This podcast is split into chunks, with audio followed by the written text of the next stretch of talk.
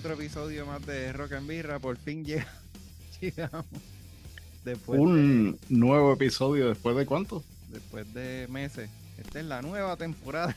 Esa es la excusa. vamos a llamarlo así y, ya tú sabes. Sí, vamos a decirle que es la nueva temporada y pichea. Este, por ahí está Antonio de Jesús Toño, que es la que. Todo bien, mano. Aquí sacando el modo de, la grabación. Nada, todo, todo tranquilo dentro de. Tratando de recordar cómo se hacía esto. Yo todavía no, no me acuerdo bien cómo funciona la, laptop ni nada de esto, pero pues. Un saludito a Jorge que nos está escuchando. Jorge, Jorge, un día de esto vuelve por ahí otra vez. Jorge no pudo estar hoy, pero le manda saludos a todos nuestros fanáticos de la, del área este y central de, de la isla. y la diáspora. Y la, y la, diáspora. Toda la gente que nos escucha en la diáspora. Sí, yo creo que uno es el que nos escucha en la diáspora. Saluda a José. José. José es José, que es un pana que, yo creo que es el fanático fiel de nosotros. Este, saludito a José, se me olvida el apellido, pero José, tenemos un panita ahí que siempre nos, nos tira comments y nos escucha de vez en cuando nos escribe ahí. ¿De qué vamos a hablar hoy? Mira, pues. De la manga hoy tenía un tema pendiente hace un tiempito y, cuando nos, nos volvimos a escribir para grabar, pues lo disparé. Nosotros ya estamos un poquito menos chamaquitos que hace 20 años. Pues eh, no nacimos todos en el mismo año, así que tenemos esa ventaja de que cada año nos ofrece discos buenos, discos que ahora son clásicos, pero pues que, tienen la, o van a tener la misma edad de nosotros. Yo no sé si hay discos en mi lista que salieron después de octubre 28, pero nada, nuestro six pack de discos favoritos de cada, del año de nacimiento de cada uno. En mi caso, pues sería el 1980 y Gaby. El 82. 1980 y 1982 salieron un par de discos que hoy, hoy en día son considerados como clásicos y bien influyentes en la carrera de, de bandas que vinieron después de esa época. Eh, básicamente ahí fue cuando empezó el boom de, del rock y el heavy metal moderno. No es el. No vamos a decir que ahí fue donde empezó todo, porque sabemos que eso, ese tema es es algo que causa mucha controversia.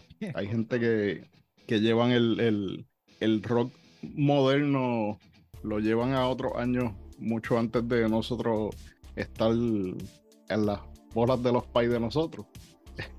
Así que, pues ya tú sabes.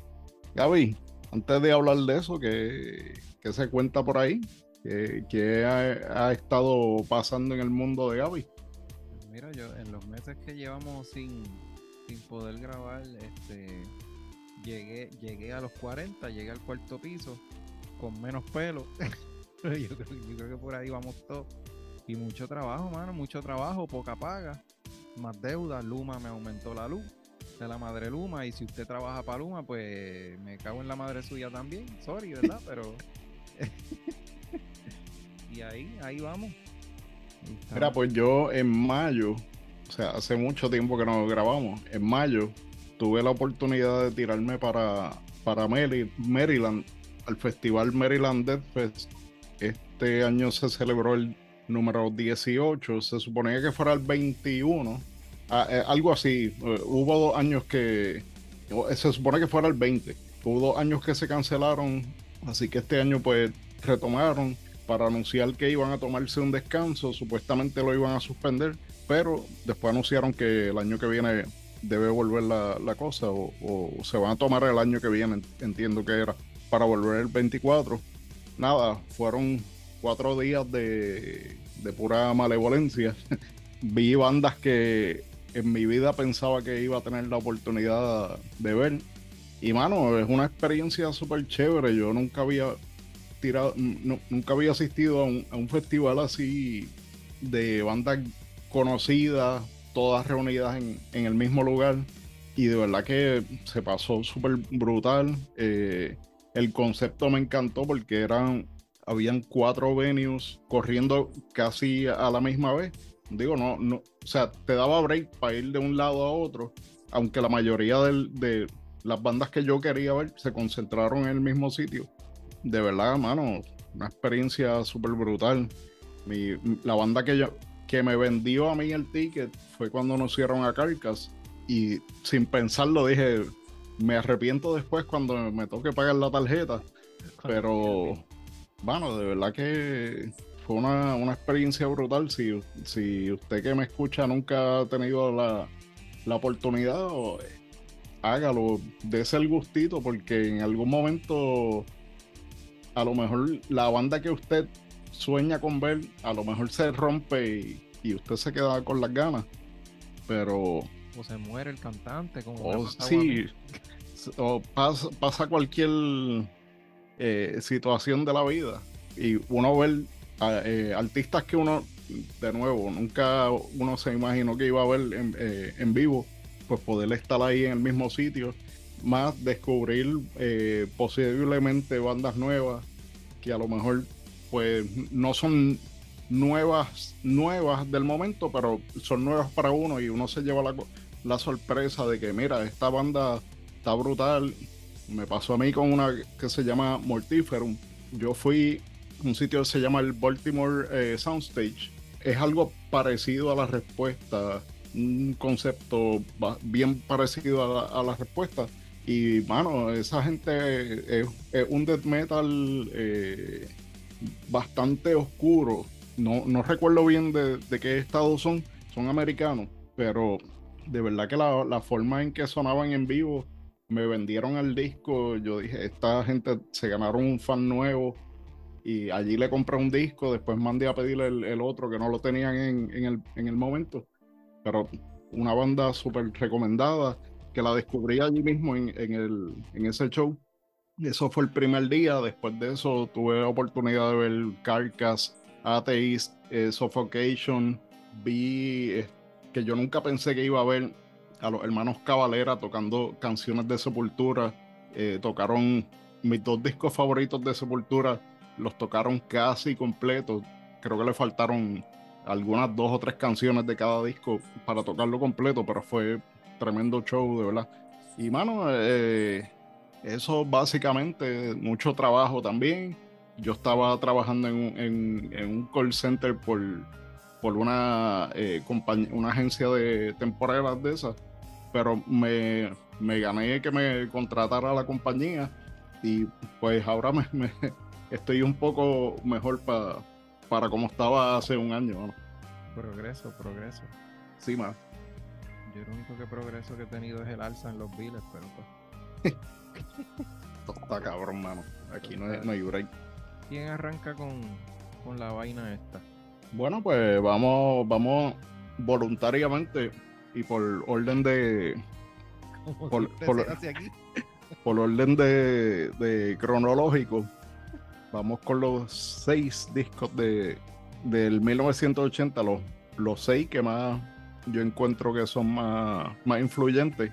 Aunque haciendo la lista, pues me encontré con que hay muchos discos buenos de quizás no dentro del, del metal, porque pues nuevamente una, una etapa donde está formándose el, género, pero en el rock en general, pues sí, hay, muchos discos de, de muchos artistas eh, bien conocidos o ya en una etapa más legendaria, por así decirlo. Pero pude hacer el trabajo de, sacar los seis discos que para mí son más representativos de ese año. Eh, empezando por la banda Motorhead sacó su disco Ace of Spades. Bueno, que, uno puede decirle de una banda como Motorhead que ya lamentablemente pues no está no está presente por, por la muerte de, de dos de sus integrantes originales. Pero, mano, Ace of Spades fue de esos discos que, que inspiraron mucho del metal y rock que conocemos hoy día. Yo creo que tú das una patada y, de las 20 bandas que te salgan de esa patada, todo el mundo te va a decir que en algún momento Motorhead pues le sirvió de inspiración para hacer lo que son hoy día. Lo que a mí me gustaría, yo a veces escucho estos discos así viejos, cuando uno todavía no había nacido, o en el caso de nosotros, en el año que nacimos cada uno, eh, yo a veces me pregunto cuál habrá sido la reacción de la gente cuando escucharon ese disco por primera vez, porque Ace of Fates es un disco que tiene que haber tiene que haberle volado la cabeza a mucha gente cuando escucharon ese disco por primera vez en aquella época. Y yo a veces me pregunto cómo hubieras cómo habrá sido la reacción de esa gente. Tú ahí en el con el tal vez con el vinil vas a tu casa y lo pones allí en, en, el tocadisco y pones esa pendeja allí Motorhead a Gendel y la mai tuya, mira, va. Sí, mano, eh, yo, yo digo, sería interesante uno poder ver o experimentar esa época donde el mainstream era algo tan diferente y casi todo el mundo estaba acostumbrado a, escuchar cierto tipo de música y de repente que salgan estos cabrones ahí con una música bien agresiva que no es lo que lo que la mayoría de las personas están acostumbradas.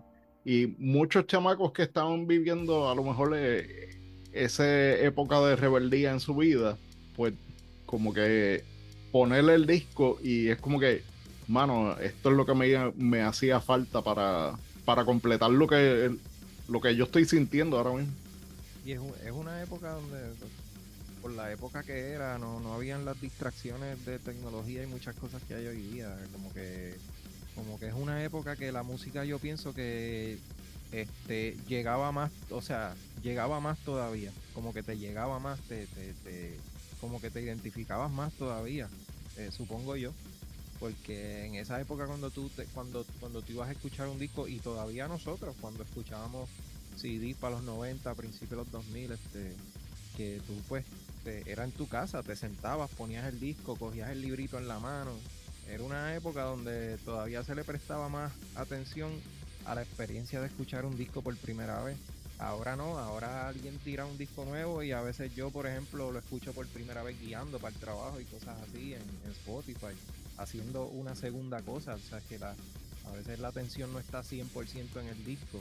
Sí, ahora, ahora uno escucha música, uno tiene que dedicarle tiempo eh, en más de una ocasión porque a lo mejor la primera vez, las primeras dos veces, pues simplemente estaba de background rellenando otra cosa que tú estabas haciendo, trabajando, eh, guiando, o simplemente pues estabas sentado viendo el teléfono y, eso estaba ahí sonando, pero uno no estaba dedicado completamente a, lo que está pasando eh, auditivamente. Simplemente pues eh, se ha convertido, se, ha, se ha convertido en, en algo que pasa un segundo tercer plano. Antes pues compré este disco, me voy a sentar a escucharlo, me voy a acostar en la cama y relax y, escucharlo porque no, no había más nada que hacer en el momento. Era dedicarle 100% la atención en ese momento. Bien, eh, siguiendo en la lista tengo el disco Permanent Waves de la banda Rush. Este disco para mí es yo creo que mi disco favorito de, la banda. Esto salió para, para enero de 1980 y, mano, de verdad que es un disco que tiene como básicamente todo, nosotros hablamos en algún momento de, de Rush. Rush es una, banda que tiene unas composiciones súper brutales. Eh, cada cual de los músicos pues tenía un dominio casi inigualable de su instrumento. Y este disco se aleja un poco de, las cosas medio épicas que ellos estaban haciendo en, su, en sus comienzos, pero no deja de ser un disco que yo lo considero bastante épico eh, en, cuanto a, su, a las composiciones. Tiene aquí canciones que ya son, empiezan a, a entrar un poco más en, en el mainstream. Tenemos abriendo The Spirit of Radio, que es una de las canciones favoritas mías. Free Will, que también es otra de las canciones que, se considerarían de los best of de, la banda. y mi favorita, eh, mi canción favorita de, de, la banda, que es Natural Science, que es la parte épica del disco. Es una canción bastante larga y casi compone uno de los lados del, del disco completamente, aunque está entre Nu y eh, Different Strings también en ese mismo lado. Estamos hablando de cuando salió el disco eh, originalmente, que era en vinil, que era lado A y lado B. Entonces, pues, Natural Science viene componiendo la gran parte del, segundo lado. Mano, y de verdad que eh, es un disco que está, a otro nivel, de verdad. Para las cosas que estaban saliendo, si uno se pone a, ver otras cosas que estaban saliendo, pasando en, en la industria de la música, este disco eh, para mí está, en otro nivel, de verdad. Eh, eh aquí empieza a, dar otro lado diferente a, lo que estábamos acostumbrados anteriormente. Eh, bueno, nosotros no, porque no habíamos nacido, pero aquí para mí este disco es como que un, un punto clave en la, en la evolución de la banda. Que todavía como quiera, si no me equivoco, más o menos para esa época, todavía tú tenías que ser, todavía en ese disco tú tenías que ser un nerd de Rush. Este, o sea, todavía en esa época, todavía la banda tenía como que un, los fanáticos era, era como que un, como que un cult, era como que era, tenías como que ser medio nerd de la música y de Rush, todavía no era como que, no era como que cool no era por decirlo así, no era como que cool ser fanático de Rush, era como algo más, como algo más, qué sé yo, más, más nerd, tenías que ser más nerd de la música, o sea, no era popular así o tan, tan cool como metal, como el, rock clásico, el glam metal, cosas así. Sí, eh, la, la banda para este tiempo pues todavía no era, por así decirlo, tan accesible a, a los gustos de, de lo que la gente estaba acostumbrada a escuchar en, esa época. Bien, ahora tenemos, entrando un poco más a la parte más metal de mi, de mi six pack del 80, tenemos la banda, una de las bandas esenciales en, en, la historia del metal, que es Black Sabbath. Para este tiempo ya ellos habían salido de Ozzy Osbourne y se estaban adentrando a otra, a otra experiencia en, la cuestión de, composición. Este disco para mí es totalmente diferente a lo que habían hecho con Ozzy. Acá pues viene este individuo llamado Ronnie James Dio. ¿Quién es ese loco? Eh, que sale de la banda Rainbow.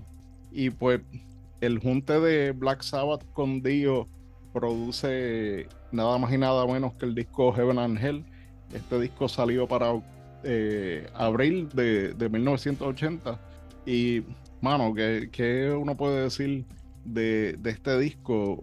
Nuevamente, es una experiencia totalmente diferente a lo que la banda estaba haciendo en aquel momento, pero no deja de ser algo impresionante, no deja de ser algo épico eh, y pues sienta las bases para una época nueva de, Black Sabbath y de verdad que desde el saque con Neon Knights el, ataque de la banda se siente como algo totalmente diferente y la voz la voz de, de Dio en este disco es algo como que bien majestuoso.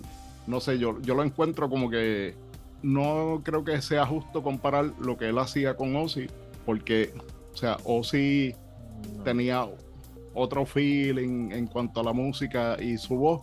Dio pues viene con, esta cosa un poco más fantástica.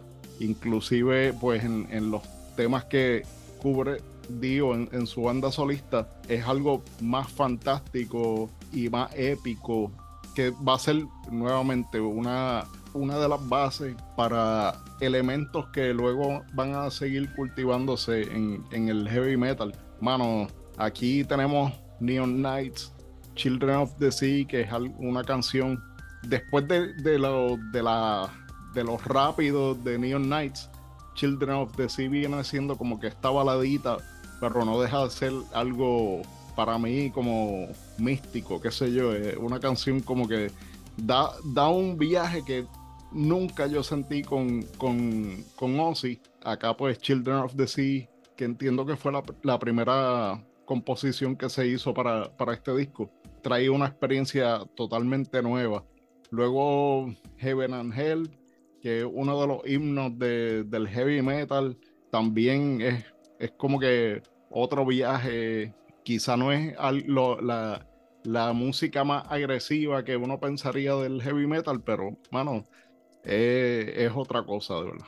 Es un mega clásico y el, el, baseline de esa, que es sencillo, pero es súper clásico. Esa canción es, yo creo que de la época de Dio, yo creo que es una de las canciones, si no la más clásica de, la época de Dio con, con Black Sabbath. A mí me gusta mucho Lady Evil de ese disco. Es como, esa canción es más bailable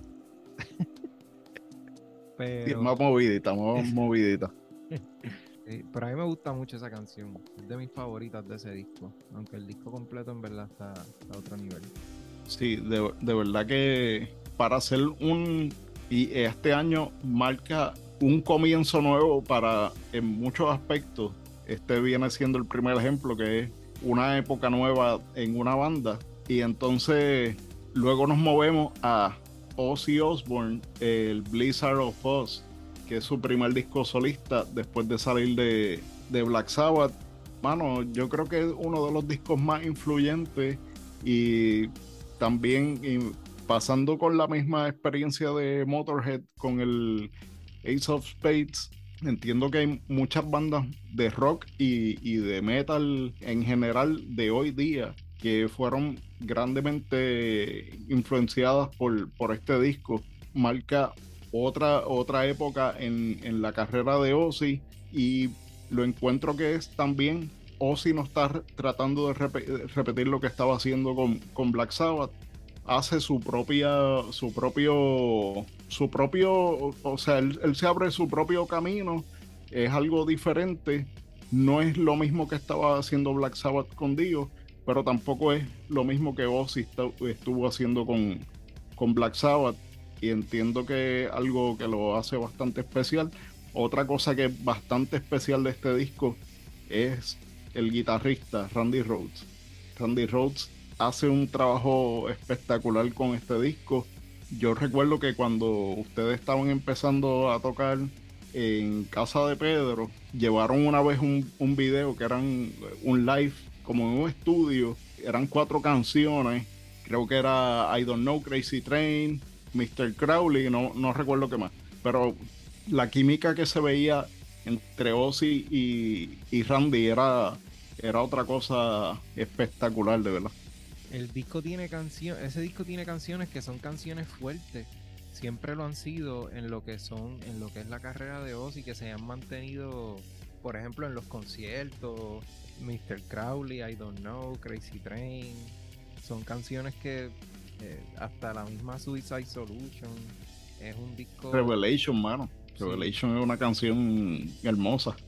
y Randy, y se ve, yo creo que con Randy se vio como que es, no sé si tal vez uno de los de los primeros en, en dar este. Randy era un guitarrista clásico. Dice la leyenda y las entrevistas y los documentales que uno ve por ahí, que Randy era, estaba estudiando guitarra clásica y que supuestamente entre lo, entre concierto y concierto, en vez de irse de party, pues él estaba en, en la, en, el, en la misma gira, cogiendo, cogiendo clases, porque él estaba, él creo que tenía miras de hacer un doctorado en, en música, guitarra clásica, algo, algo por el estilo. Y entonces se ve, la, la, la, se ve ese, ese, esa, ese gusto de Randy y esa, y esa formación que él tenía en, música clásica, guitarra clásica, se ve en lo, mayormente en los solos y en muchas de las melodías de, ya empezando desde ese disco de Blizzard of. Él, tiene solos como el de Mr. Crowley, eh, canciones como Goodbye to Romance, se ve como que esta mezcla de lo clásico y el rock y el heavy metal, que Randy como que la supo, como que combinaba todas esas cosas de una manera bien, bien particular. Bien, siguiendo por acá la lista, tengo Iron Maiden el disco debut de la banda Iron Maiden, que se llama Iron Maiden. ¿Qué te puedo decir? aquí estamos entrando en esta parte más, un poco más agresiva. está trayendo al heavy metal elementos más punk. Es un disco bastante, yo digo que es un disco bastante simple, pero eh, dicen por ahí que less is more. Y, este disco, al, ser tan simple, yo creo que hace bien el trabajo, eh, combina la parte musical de la banda con la agresividad de la, de la voz de la bestia, Paul Diano. Yo creo que hace un, un excelente trabajo el disco y no es el Iron Maiden que nosotros conocemos, que vinimos a conocer cuando descubrimos la banda. Es algo un poco más primitivo, es evidentemente pues su primer disco, pero no deja de ser, eh, no deja de tener los elementos técnicos, por así decirlo, de que hicieron que esta banda fuera reconocida a nivel mundial. Canciones como Remember Tomorrow, Phantom of the Opera, yo entiendo que son canciones que están más, eh, o sea, ahí se ve lo que la banda podía eh, lograr, eh, evidentemente, eventualmente, quiero decir, tienes la parte más punk, más, más juvenil, con canciones un poco más Iron Maiden. Son canciones más simples, eh, más rápidas, running free. Son canciones que quizás no sean tan complejas en, cuestión de, composición, pero cuando se intercalan con canciones un poco más rebuscadas, más melódicas, creo que hace que este disco tenga un buen balance y, sea uno de los discos más influyentes en este año para, lo que viene siendo luego el, heavy metal. Iron Maiden pues se formó varios años antes de, este disco. Y todavía en el 2022 es una banda que, que, sigue siendo para mí portabandera de, de lo que es el, heavy metal. Y mano, de verdad que es un, disco que, hace, hace un marca, marca una pauta. Ya, ya la escena musical no es lo que la gente estaba acostumbrada en ese tiempo. Esto es como que, mira, eh, aquí se van a hacer las cosas de esta forma y marca una diferencia bien brutal en, en, cuanto a, a, lo que se estaba haciendo musicalmente en, ese, en esa época. ¿Cuál es tu canción favorita del disco, Toño? Eh, mano, Remember Tomorrow. Remember Tomorrow es, es una canción tan suave, no es lo que uno piensa, o, sea, no es lo que uno visualiza ahora mismo de, Iron Maiden, pero creo que la, voz un poco ronca de, de Paul va muy bien, contrasta con, lo suave de, la, de la canción. Maiden, Maiden desde la entrada, desde ese primer disco, habían, siempre supieron meterle a, la melodía, no solamente al, al heavy metal, siempre han tenido unas melodías armonizaciones, melodías, canciones suaves, qué sé yo, cuando se van por esa ruta siempre son buenas, digo, casi nunca defraudan, que yo me acuerde. Como que tienen, siempre tuvieron ese balance desde la entrada. No, y si tú pones esa canción y luego pones un Running Free, un Phantom of the Opera, que la banda dice, ok, nosotros hicimos ya esta parte un poco más suave, pero también podemos hacer esto otro, y es como se siente la diferencia entre, entre estas canciones o sea, para mí es algo que se siente natural, no es, no es como que no se escucha una cosa fuera, aunque son diferentes, no se escucha como que, ok, la banda va a hacer esto, no debe hacer esto. O sea, es como que una progresión bastante natural para mí. Bien, y para, para terminar mi lista de discos de 1980, no es mi banda favorita, pero entiendo que es un disco que es esencial en lo que estaba pasando en el rock y que eventualmente influye eh, tanto el rock como el metal. ACDC Back in Black. Este disco. Este disco yo lo quería en mi lista. Es, este disco. Yo no, yo no soy muy conocedor de ACDC. Acá tú, tú puedes eh, elaborar más sobre el tema, pero el, el, año antes ellos tiran Highway to Hell. Estaban en, a un nivel en su carrera Entonces Bon Scott pues se va de party bien duro, se intoxica con alcohol y de ahí él muere. Esto fue un febrero de 1980. Meses más tarde esta gente la forma de botar el golpe fue meterse contra, consiguen a este chamaco llamado Brian Johnson, se meten en un estudio y al par de meses de su cantante original haber muerto, salen con este disco y, mano, desde Hells Bells, el disco es para pelo, mano. El disco completo. Es, como que, ¿qué carajo pasó aquí? O sea, es no se siente como, como que la muerte de, de Bond lo haya detenido para nada. O sea, esta gente hacen un trabajo espectacular. El disco tiene canciones que hoy día son parte de los éxitos de ellos. Y el, hecho de que haya un cantante nuevo que se haya acoplado también a la banda en tan poco tiempo y, y hayan sacado esta bestia de disco es como que para mí es súper impresionante. Gaby, ¿qué, ¿qué, tú piensas de este disco? Mira, ese es mi disco favorito de ACDC, seguido por el Highway to Hell. pero Back in Black es mi favorito. Este, Back in Black. Tal vez con Highway to Hell se podría decir lo mismo. Está como que ahí, como que en discusión. Pero Back in Black para mí es el disco de ponerlo, darle play y dejarlo correr. No tiene, por lo menos, no tiene canción floja ACDC no es una banda de hacer baladas, pero no tiene canción floja. Este, la muerte de Bon Scott, pues parece que lo que les dio fue más motivación. De hecho, pues como tú dijiste, este disco viene siendo un tributo a él, que eso ha sido, eso es, dicho por la banda y eso es un dato bastante conocido de la banda. El, el, título del disco, o sea, todo esto es un tributo a él. Pero, mano, desde la entrada, yo creo que, para empezar, yo creo que el orden de las canciones está perfecto en ese disco. Yo creo que esta, este disco tiene. Este disco fácilmente debe tener como. Eh, déjame ver, una, dos, tres, cuatro. Este disco fácilmente de las 10 canciones, 5 más o menos, fácilmente yo te diría que están en los greatest hits de ACDC. Pero mano, el disco completo, o sea, yo lo tengo en CD, yo lo tengo, lo compré en vinil. El disco, cuando yo tengo un bajón bien duro de ACDC, yo voy directo al Back in Black.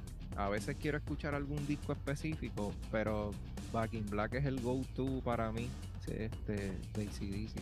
Ese, Highway to Hell, eh, a veces también, pero eh, no sé, el Back in Black yo creo que algo, no sé, el espíritu de Bon Scott o algo estaba presente con ellos en el estudio porque todas, todas las canciones, entre mis favoritas está obviamente Hell's Bells, Back in Black, que es la del título del disco, Shoot to Thrill. Eh, you, Shoot Me All Night Long. Esto, para, mí mi, mi, favorita es Shoot to Thrill de este disco. Sí, no, esa canción está, brutal. La mía es, yo creo que la mía es Hell's Bells. Probablemente You Shoot Me All Night Long le sigue, pero es que todas Have a Drink on Me, realmente el, disco entero es, no tiene canción floja y ya te digo, es uno de esos discos que uno le da play y lo deja correr porque inclusive a veces a veces hay alguna que otra que cuando llego a esa canción le doy repeat y entonces continúo con el disco pero el disco yo creo que es un mega clásico de, de rock lo que es hard rock rock and roll yo fácilmente alguien que esté empezando a escuchar rock rock and roll como tal, porque para mí ACDC es, es rock and roll. Pues, lo que pasa es que es un poquito. Pues, ellos no tienen baladas, ellos es bastante, un tempo bastante rapidito todo el tiempo. Pero para mí ellos es rock and roll. Para mí ACDC es puro rock and roll. Yo les recomendaría, les recomendaría este disco a ojos cerrados a una persona que me diga que está comenzando a escuchar rock, que tal vez quiera escuchar bandas clásicas, que esto que lo otro yo esto sería uno de los discos que yo le recomendaría a alguien. Hay mucha gente que no le gusta, yo me he topado con gente a través de los años que no le gusta ACDC por la voz de los cantantes, de Bon Scott y de Brian Johnson. Mucha gente no, como que no pueden digerir la voz, pero yo no sé, para mí es una de las cosas que las hace, una de las cosas que hace más cabrón todavía el concepto de ellos. Pero no, el disco está fuera de liga. Los hermanos John, Angus Young y Malcolm, que Malcolm ya murió. este, que básicamente son el corazón de la banda. para, para mí es el, el, disco más importante de este año en cuanto a, a influir lo que viene siendo después el, el rock a partir de ese año. Para mí, eh, como tú dijiste, si yo fuera a darle un disco de rock a alguien que me diga, ah, del 1980, ¿qué disco? Este es el disco que uno debe presentarle a, esa persona. Y ACDC es una de esas bandas que, las canciones de ellos han salido en todos lados, en, canciones de este disco mismo, eh, canciones que han salido en anuncios, en juegos, en películas, en series, en, en, promociones, en, Back in Black se ha convertido en, el, en el himno de las agencias de publicidad. No importa lo que tú vayas a anunciar. si tú quieres tener un, anuncio que, te venda tu producto, métele Back in Black. No importa lo que tú vayas a vender, porque se ha visto en anuncios de carros, de restaurantes, de, de cuanta cosa, Back in Black. En, ¿Quién era? Diablo, tú que sabes más de béisbol que yo. ¿Quién era el pitcher que entraba con Hells Bells? Yo creo que él era de los padres. Se me fue el nombre. Era un me pitcher, cogiste. Era un pitcher, él se retiró. Yo creo que todavía a principios de los, de los 2000 él estaba pichando. Pero había un pitcher que su canción de entrada era, era Hells Bells. Que de ahí, de ahí fue que el manager de los Yankees coge la idea de, de ponerle Enter Sandman a Mariano Rivera aquí, aquí nos fuimos un poquito del. Sí, Mariano Rivera era el Sandman. Ese, era su, Ellos jugaron, yo creo que fue un juego que ellos estaban con San Diego. Y mano, si tú, ahora mismo no me acuerdo el nombre del pitcher, pero si lo buscas en YouTube sale. Este, hay, hay un par de videitos de la entrada de él con Hells Bells y la gente súper pompeada. Trevor Hoffman. Ah. Trevor Hoffman era el que salía con Hells Bells. ¿De San Diego era? Eh, te digo ahora para quién él, estuvo con los padres y con, y con los Brewers. Pues hermano, San, Diego y Milwaukee. La gente súper pompía con la entrada de él y el manager de, de los Yankees cogió la idea como que, mano, yo necesito buscar una canción que cree el efecto que crea Bells con esta gente. Y alguien le sugirió Enter Sandman y la, la cogieron el resto es historia. Mariano Rivera no tuvo nada, ningún voz ni voto en eso. Eso no fue idea de él. Este, pero él como que pues fluyó con la idea. Pero mano, ACDC en todos lados es una de esas bandas que las canciones están en todos lados. De hecho, la primera vez que yo escucho ACDC, que no sabía que era ACDC, yo creo que yo estaba en escuela superior y me acuerdo que yo estaba en el cine y entonces había un anuncio de Cellular One. Wow. de Cellular One, que me acuerdo que salía este chamaco en un carro como convertible, una mierda así. La cosa es que salía la, pero no era de este disco, era Highway to Hell. Y yo escuché eso y como que me gustó. Y un pana que andaba conmigo me dice, eso es ACDC. Y, y de ahí, pues, de ahí surge mi primer interés en, en, coño, que como que quiero escuchar la canción completa. Quiero escuchar eso. Y de ahí, pues, surge mi, de ahí sigo entonces averiguando lo que es ACDC. Pero la primera vez que yo escuché como que un riff, algo de ACDC, que es precisamente lo que estamos hablando, fue en un anuncio. ellos, están, ellos están en la calle, en los anuncios, en la televisión, no ahora, hace más de 20, 30 años. Ellos están, son, suenan por todos lados. Bueno, Gaby, ¿qué tenemos? Me toca a mí. En 1982. Bueno, no hay más nadie, me toca a mí. Ah, antes de, mira, antes de eso, eh, además de los, los seis los seis discos, encontré que, digo, encontré, no, yo sabía que John Lennon murió en 1980 también, que eso fue otra ah, de las cosas que, que, pues influyen un poco en, en, la, en la industria. Ese año salió la película Empire Strike Back, que es la segunda parte de Star Wars. Se fundó o se publicó por primera vez, salió al aire eh, la cadena CNN y, eh, bueno, ese mismo año pues Bon Scott también muere y, como consecuencia pues aparece el disco este de Back in Black. Alrededor del mundo en 1980. así es, así es. pero yo tengo, déjame empezar con mi lista. Yo tengo aquí el disco Mechanics de UFO. UFO es una de esas bandas que formaron parte del, New Wave of British Heavy Metal. La banda UFO, yo supe de ellos por el periodista Eddie, Eddie Trunk, que mucha gente que escuchan heavy metal y rock, pues saben quién es. Él, él siempre ha sido como que lleva años en la radio y lleva años por ahí en el ambiente de la música y siempre está entre... Él, tuvo un programa en, en VH1, no me acuerdo el eh, nombre, pero tuvo un programa ahí en VH1 y estuvo un par de años. Sí, sí, sí, que era como un talk show y traían al That Metal Show. That Metal Show. Mano, a mí me gustaba ese programa. Era, era un talk show para nosotros, para la gente que le gustaba el rock y el metal. Era bastante, por decir entre comillas, comercial comercial dentro del metal, por decirle así, porque pues traía muchos invitados que eran como que de los bien conocidos. No era como que un programa que te fuera a traer artistas del metal underground, de las escenas, como que no. Eh, traían artistas pues bien famosos, como por decir, por dar un ejemplo, este Slash, Zack Wild, este. Eh, Poison. Poison eh, él, es, bien fan del glam y todo eso. Sí, Alice Cooper y toda esta gente porque son como que bien, bien conocidos. Pero sí, entonces Eddie Trunk es bien, bien fanático de UFO. Yo tengo entendido que es su banda favorita. Y él a través de los años la mencionaba tanto que me dio curiosidad. Pero UFO yo no lo, yo lo vine a escuchar, yo diría que no hace ni, ni 10 años atrás. Porque vine a, escuchar UFO en ese... Y antes del disco Mechanic fue que estuvo Michael Schenker, que mucha gente lo conoce por, por su trabajo en Scorpions y por su trabajo de solista. Pero él también estuvo con UFO, pero él no estuvo en el disco Mechanics, él estuvo antes. Él estuvo antes, se fue en el 78.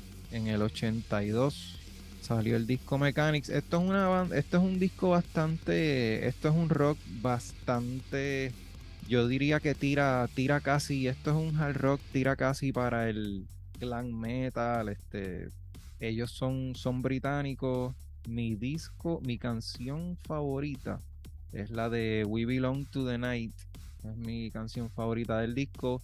El disco, me de, de, hecho, tengo que decir que la carátula está media tecatita, en verdad. La carátula, la carátula del disco tiene, tiene, tiene ahí como que no se fajaron, como que se fueron bien literal con, con el nombre. Entonces tiene una mano ahí como un guante negro cogiendo una, una llave de perro. Cogiendo una llave de perro ahí. este, y la mitad de la llave de perro simula como que las cuerdas y el brazo de una guitarra. Como que como que, como que es, una carátula que parece como si la idea la hubieran tirado a última hora. Es como que, mira, el disco ya está ready, no tenemos carátula, se nos olvidó. Ah, espérate. Y le dijeron, parece que le dijeron al, al tipo que barría en el estudio, mira, este, no se te ocurre Dibújame ahí, dibújame ahí algo. No sé dibujar, pero fíjate. Este, de hecho, este disco está por ahí, la versión remaster está en Spotify. Eh, ¿Qué más tengo? Tengo Signals de Rush. Que Toño tiró. Permanent Waves. Toño tiró Permanent Waves. Pues en el 82 ellos también tiraron un disco que se llama Signals. Este, en este disco tiene. Yo creo que de las cancioncitas más conocidas de ellos de este disco es Subdivisions, Analog Kid. Yo no sé si. No sé si Digital Man. Este, es, conocida, es conocida. Pero Subdivisions es mi, mi canción de ese disco. Sí, esa es mi favorita. Esa es la canción con la que abre el disco. Esa es mi canción favorita también del disco. Analog Kid me gusta mucho, que es la segunda. Pero ya, en este disco ellos estaban ya como que. Ya, ya aquí habían synthesizer y toda la cuestión. Realmente no es, el, no es un disco que yo como que vaya a escuchar cuando como que tengo bajón así de Rush. Realmente a veces es un disco que hasta, hasta se me olvida, hasta pasa desapercibido. Pero haciendo la asignación, ahí me doy cuenta que yo ni me acordaba que este disco era del 82. Haciendo la asignación, pues ahí fue que, que caí en cuenta. Y realmente de los de los de las bandas, de los discos y las bandas que yo tenía que estaba escogiendo, pues realmente esto es uno de los más que, que me gustó. Pero este disco, el musicianship está ahí. Porque sabemos, Toño lo mencionó ahorita, sabemos la calidad de músicos que había, que, era lo que tenía Rush. Ya en este disco, yo soy más fanático de Rush ya más o menos por esta época, aunque este disco no es de mis favoritos de ellos, pero ya más o menos por esta época, ellos cuando como que siguen ese, cambio de estilo que ellos tienen, que ya no, las canciones no son tan épicas, sino que son, sí son proc, pero no son tan épicas, son más, tienen más elementos, son canciones tal vez, muchas de ellas son más catchy, le meten synthesizer y empiezan con este cambio, este, que mucha gente no estuvo de acuerdo. Pues yo, sin embargo, este es el rush que a mí me empieza a gustar más. Ya cuando ellos empiezan a entrar en esta, en este cambio. El principio de ellos, yo lo, yo lo identifico con el cambio de voz también de Geddy ya cuando Geddy cuando eran más jovencitos, que Geddy tiene como que la voz más chillona, como que ahí es donde cuando viene este cambio de voz de Geddy los, y empiezan con los synthesizers y la cuestión, y empiezan como que este esta evolución que va teniendo la banda, pues ahí es donde yo más bien entro, como ese es el rush que a mí como que me empieza a gustar más. Y yo creo que Signals más o menos es uno de esos discos que empieza, se empieza a ver ese cambio, se empieza a sentir y escuchar ese cambio de, del estilito de Rush.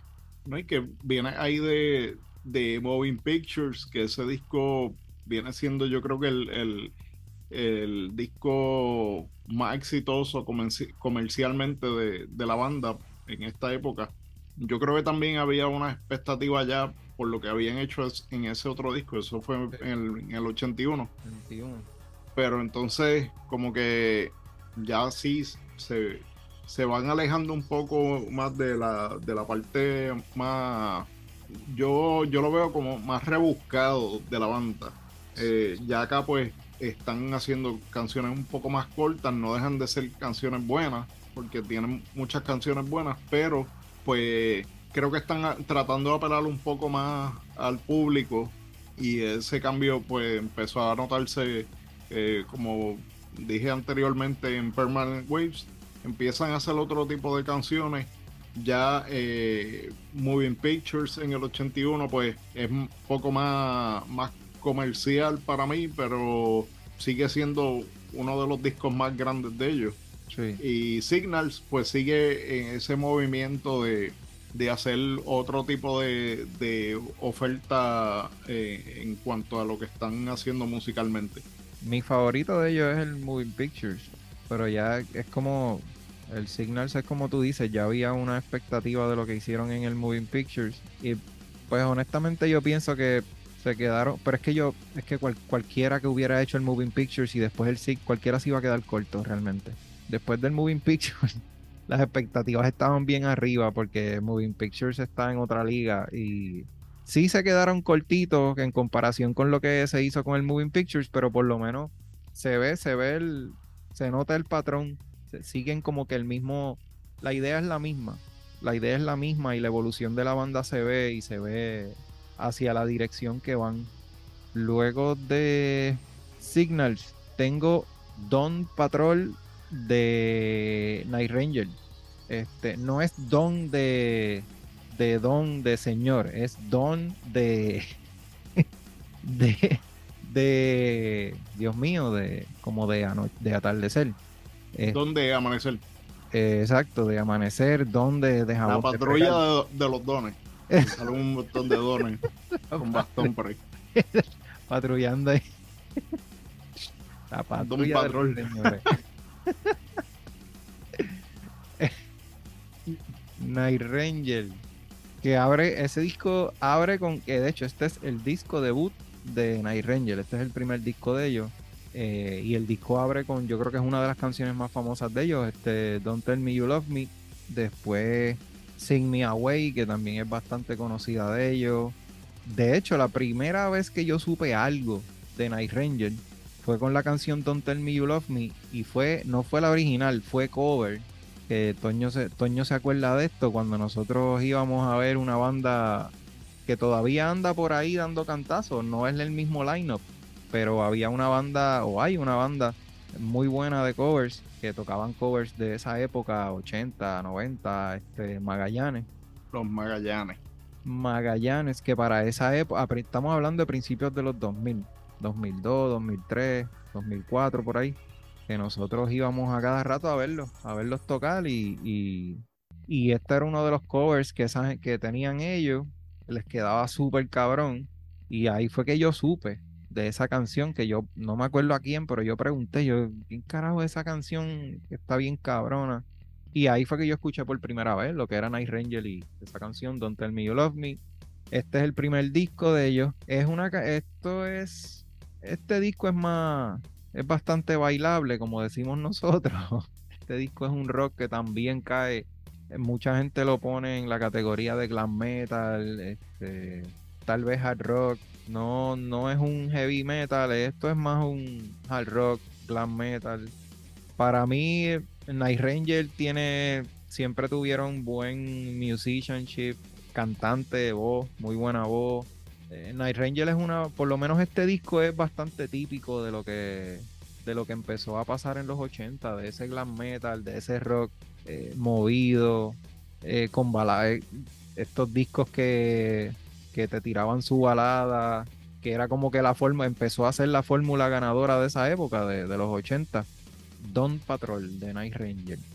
Este, Don, vuelvo y repito, Don de amanecer, no de, no de Don de viejito. Bueno, aunque ahora puede ser la patrulla de los dones. Ah, bueno. ya para esta época. Ya ellos están, ya están, ya ellos, ya no son ningunos nenes, ya ahora sí son el, el, la patrulla de los doncitos. Este, que yo creo que yo creo que ellos están dando cantazos todavía. Yo creo que Night Ranger hasta los otros días estaban, venían aquí a Puerto Rico todavía a tocar. Este, tengo el disco, el primer disco de Asia o Asia, que se llama, el disco es Self-Titled. Asia, esto es más un proc. Es más, sí, es como un proc. Ya Asia cae en la categoría más proc. Un proc, proc estilo ¿cómo diría yo? Como estilo saga, estilo ese proc que empezó a surgir en los 70, Genesis, saga, cosas más o menos por esa línea. Este. Yes. Yes. King Crimson, no sé. Más o menos, sí. Ellos más o menos por esa línea es que van, este. Que ellos, este disco obviamente es del 82, que es donde, que es la lista de los discos míos pero todavía estamos empezando los 80, todavía este disco viene con el con ese wave, con ese estilo de esas bandas que mencionó Toño ahora, que empezaron, que esas bandas empezaron en los, algunas en los finales de los 60, 70. Pues esta banda, este disco todavía viene por ahí, por esa línea. Y yo creo, yo creo que una de las más famosas de este disco es la primera, que es Hero of the Moment. Este, es una de mis favoritas de, de ese disco.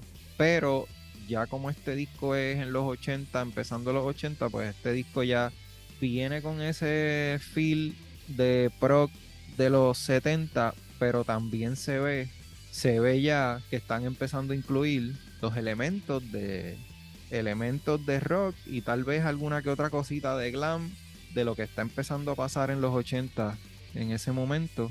Se ven ciertos elementos, tal vez con la voz, del cantante. Esto es un disco, este disco yo lo descubrí tarde. Yo descubrí Aisha bastante tarde. Yo diría que, wow, yo diría que no hace ni, ni, 10, 15 años atrás. Este, ya estábamos hace rato en los 2000, cuando yo más o menos empecé a escuchar lo que era Aisha, que la canción de Hero of the Moment, yo recuerdo que la escuché mil veces por ahí sin, sin saber quiénes eran ellos. Y, tiene, y tiene, mira, en la banda tiene a Steve Howe, que Steve Howe tocó guitarra con Yes. Tiene a John Wetton, que cantó con, con Uriah Heep. O sea que de que hay prog ahí, hay prog. Hay, hay mucha relación. Hay, hay gente que lo ve más, más rock comercial, pero pues ella sí era, era una banda que tenía unos músicos bastante, bastante reconocidos ya en, lo, que es el, progresivo. yo siempre, yo siempre lo pongo más en el lado pero Y es por eso, tal vez por eso, por, por el, por, por los elementos de los músicos, el, el, tipo de músicos que son ellos, por decir así. Porque a mí me pasa, a mí me pasa como Jorge, a mí el, el disco siempre me entra primero por la parte musical. Este, y usualmente no le presto atención a la letra, tal vez hasta una tercera vez que escucho el disco. Siempre me pasa eso. Y entonces, pues, por, probablemente por ahí es que entonces este disco de Isha yo siempre lo veo más por el lado pro. Y es por eso. Tengo aquí, para mí estos son dos discos, estos últimos dos discos para mí son los más fuertes y los más importantes, por lo menos de mi lista, y para mí son de los más importantes en este año. Tengo aquí Screaming for Vengeance de Judas Priest. Judas, yo dejé ayuda fuera de mi lista. Eh, para ese año salió el British Steel en 1980 que pero no el Screaming for Vengeance para mí ese disco está demasiado cabrón este disco es según según lo que yo había leído este disco es lo que lo, lo que los tira a ellos más a lo, este disco es el que los tira más a la fama, los trae más a la fama, los trae más al lado de acá de los Estados Unidos, más, más a lo comercial, más al main, un poquito más al mainstream. Pero es que el disco, empezando por la carátula, para mí la carátula de este disco está bien cabrona. El águila ese que se ve así, el, águila de metal de que se ve ahí como media mecánica, qué sé yo. Eh, la, la, carátula está cabrona, a diferencia de la de UFO de Mechanics. Gracias. Eh, esa carátula de Mechanics, de verdad que está fatal. ¿Tú la viste, Toño? ¿La, la, la chequeaste en Spotify? Sí, sí, la, la manita con, con, con, la, con la llave perro ahí. Entonces, el disco de Screaming for Vengeance tiene el intro de Helion y la canción de Electric Eye, que básicamente en, todos lados esas dos van de la mano. Yo creo que hasta la gente que le hace cover, el, el Helion y Electric Eye siempre lo llevan de la mano la canción Screaming for Vengeance, You Got Another Thing Coming, Devil's Child, hasta la misma Fever. Para mí la canción de Fever está bien buena. ¿Qué, se puede decir? Riding on the Wing. Aquí hay varias que son de los éxitos de ellos. Eh, eh, todo el mundo, pues, tiene al Painkiller como el disco más salvaje de, de Judas. No es mi disco favorito. Mi disco favorito es el Ram Down. Pero Screaming for Vengeance es para mí de los discos más fuertes de ellos. No sé, mano. Eh, desde ese intro de, de Helion, uno sabe que esto se jodió. sí, mano. Eh. sí. Ahí no, ahí no hay, no hay nada suave en ese disco. No, el disco está. Yo creo que lo más bailable es Fever, y conté con eso. Pero no, el, disco está brutal. Para mí, y para mí es, es, uno de los. Si yo fuera, ¿verdad? A escoger como así como como otoño, pues yo, yo pienso que este es uno de los más importantes de, de, ese año y pudiera estar en discusión tal vez que fuera el más importante, pero el, de los más importantes para ellos como banda y del género como tal y del y del new wave of British heavy metal para esa época también este yo recuerdo la primera vez que yo escuché Screaming for Vengeance fue el cover que le hizo Ice Earth. Esa fue la primera vez que yo escuché esa canción. Y lo que es Helion Electric Eye hay cover por un tubo y siete llaves es una de las yo creo que es una de las bandas este tanto los músicos como Halford yo creo que es una de las bandas así que más influencia tienen en, en las bandas que vinieron después. Judas es una banda que influenció una, una generación completa, definitivamente. Y se ve, después de Halford se ve este, este, como que este, como que vino, vino esta, como que pequeña ola de cantantes tratando de emular o de tal vez coger esa influencia de Halford, de, de tener ese, esa habilidad de, hacer esos cambios con la voz. Se ve la influencia en los cantantes en bandas que vinieron después de Judas. La influencia que tiene Halford en el metal es, indiscutible. Sí, eh, eh, tanto ellos como Maiden trajeron para esta época, estamos todavía apenas en 1982, y ya en, en estos discos que salen en esa época, de, por lo menos de estas dos bandas, traen tantos elementos a la mesa que todavía hoy en el metal son como que si no hay esto, no, no es metal.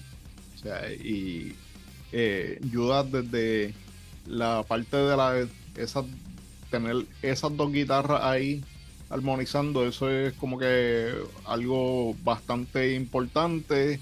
Las vocales por allá arriba, Luego vemos que el metal se, se desvía un montón de eso con géneros más extremos, pero es algo que viene siendo un elemento también importante. Y visualmente Judas trajo lo que uno veía como que heavy metal en la imagen, Judas Priest fue como que de los que más aportó en, en ese, en esa época el cuero, las la pullas. Después uno sabe qué es lo que había detrás de eso, pero era algo como que la música y esa imagen que uno tenía, pues como que encajaba, como que, mano, esto, una cosa va con la otra. De hecho, una de las, una de las primeras personas que me mencionó a mí Judas Priest, como que tienes que escuchar Judas, fue nuestro amigo Raúl Pisa saludito a Raúl que nos está escuchando en este momento. Raúl, que está en el borde de su asiento escuchando nosotros, escuchándonos.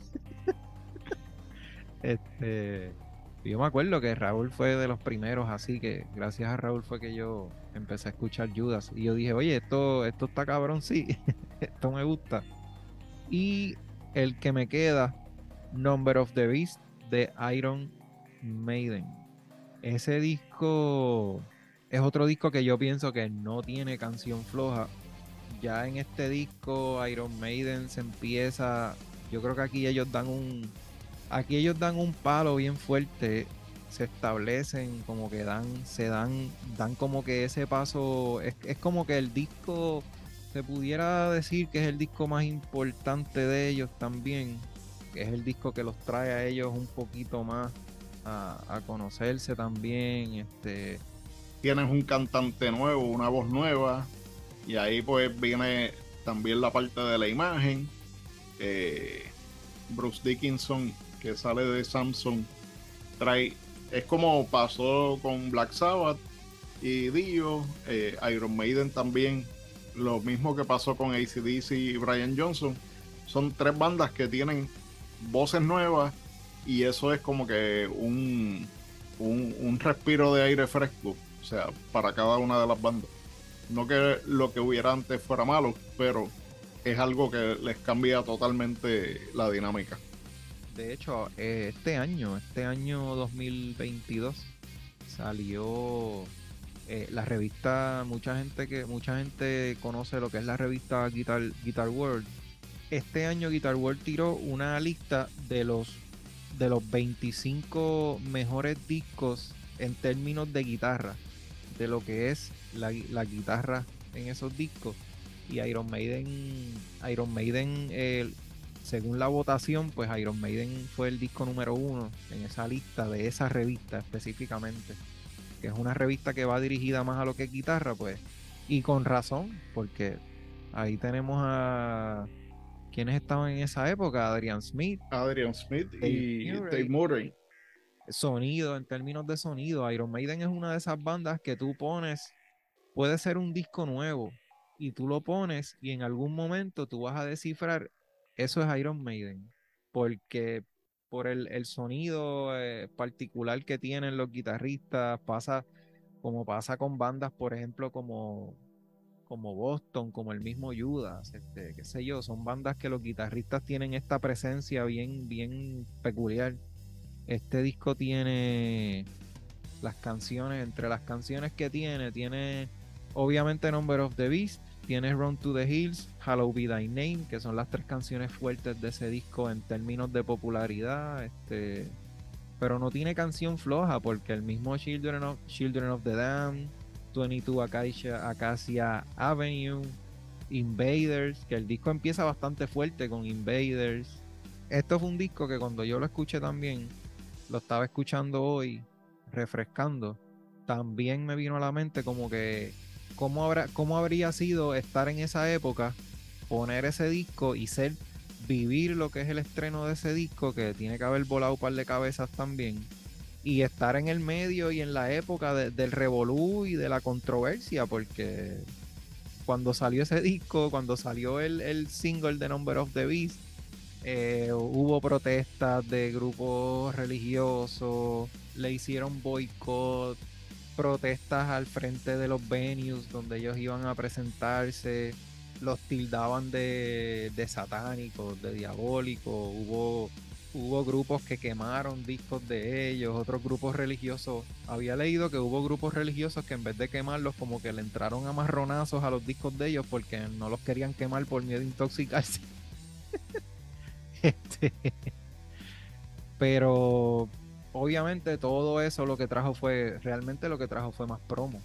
Y a través de los años lo, lo, que, lo que eso trajo fue más curiosidad por escuchar la banda, el disco, en el art, Iron Maiden que siempre se ha caracterizado por el arte, el arte de los discos, yo le había comentado a Toño que algo que yo no había caído en cuenta es que cuando ellos tiran el single de la canción eh, Purgatory, que esa canción está en el disco anterior, si no me equivoco, cuando sale, ellos tiran el single de Purgatory, después tiran el de Run to the Hills y, y el single de Number of the Beast esas tres carátulas, no del disco de Number of the Beast, sino del single, esas tres artes como que cuentan una pequeña historia. En el primero, en el single de Purgatory, sale como que una cara dividida en dos. La mitad de la cara es la cara de Eddie, que es la famosa mascota que sale en todas las carátulas de Maiden. Y la otra mitad es, es la, la cara del diablo. Entonces en el, en el de, en el single de Run to the Hills sale sale Eddie como que en una batalla ahí con el diablo, sale Eddie con un hacha en la mano, sale el diablo con el tridente y sale Eddie cogiendo el diablo por el cuello ahí. Y después en el, en el tercero, que es el single de Number of the Beast, sale Eddie con la cabeza del diablo en la mano. Pues como quien dice, lo decapitó, ganó la batalla y lo decapitó. Es como que un pequeño, un pequeño cuentecito ahí que te hacen con, con el arte de esos tres singles. Pregunta que te hago, Toño. ¿cuál fue tu reacción cuando tú escuchaste, no el disco como tal, pero algo bien, bien súper clásico de Maiden, que es el intro de la canción de Number of the Beast, que son, es una, es una cita, sale... Sí, es algo bíblico. Es algo bíblico. De, del Apocalipsis, un pasaje ahí. Yo lo, lo primero que yo escuché así Ahora estoy en duda. Yo creo que la primera vez que yo escuché esa canción fue. Ellos habían tirado un, best of que era. que tenía un juego de, de computadora. Mm. Eh, el Ed, Ed Hunter. Ed Hunter. Y ahí fue que yo escuché por primera vez Number of the Beast. Y yo decía, como que, ¿qué puñeta es esto? O sea, y ya no estamos en los 80, eso fue fines de los 2000, digo, disculpa, de, los 90, que yo escucho esto, yo vengo, pues, acá en mi casa era todo como que bien de la iglesia y qué sé yo, y esto para mí era un tabú bien cabrón, y sale ese tipo ahí hablando de, de, de que si el, el número de la bestia y qué sé yo, y yo como que qué puñeta yo estoy escuchando aquí. Eh, yo creo que yo no terminé de escuchar la canción. Yo la, la quité y después pues volví como que me, me gustó la, banda. Creo que Run to the Hills fue como que la canción, la canción que más me joqueó con, con Maiden fue Run to the Hills. No es mi disco favorito. Cuando hicimos el, el episodio de Maiden, yo no, no puse Number of the Beast en mi six pack de, la banda. Es un disco bueno, pero no es de mis favoritos. No sé, pero sí, eh, yo creo que el, efecto que causó ese intro y, la canción, porque eh, entiendo que la canción es como que un sueño que tuvo esto Steve Harris. Eh, algo así era. o sea, el, efecto de, de lo tenebroso pues en mí funcionó cuando escuché eso, sí, sí. yo, hay una parte, pues yo pongo, eso realmente para tú escucharlo bien, bien, tienes que subirlo en ese intro porque el intro, él, él como que habla bajito, pero hay un punto que de momento él sube el volumen, naturalmente él hablando. Y ahí, esa parte, ahí me dio a mí la parte tenebrosa, me acuerdo yo, ¿qué carajo es esto? que la, la persona que la persona que, que, habla eso, que narra, es este Barry, se llama o se llamaba. Él, él sí, él, si no me equivoco, él murió. Eh, Barry, Barry Clayton la opción, la primera opción que ellos querían para grabar eso no era él, era otra persona que se llamaba Vincent Price, que era, era un actor de, películas de horror y qué sé yo. Pues, pero parece que por cuestión de dinero, pues él no aceptó lo que le estaban ofreciendo y pues entonces se fueron con Barry Clayton. Algo bien curioso que me estuvo, que yo no sabía este dato, es que Barry Clayton es el que le ponía la voz el, actor de, que hacía el voice over de una caricatura que se llamaba, creo que era Count, era, era, era, un, era como un pato que era vampiro. a mí se me parece a Darwin Duck, era Count, Count Docula, creo que era.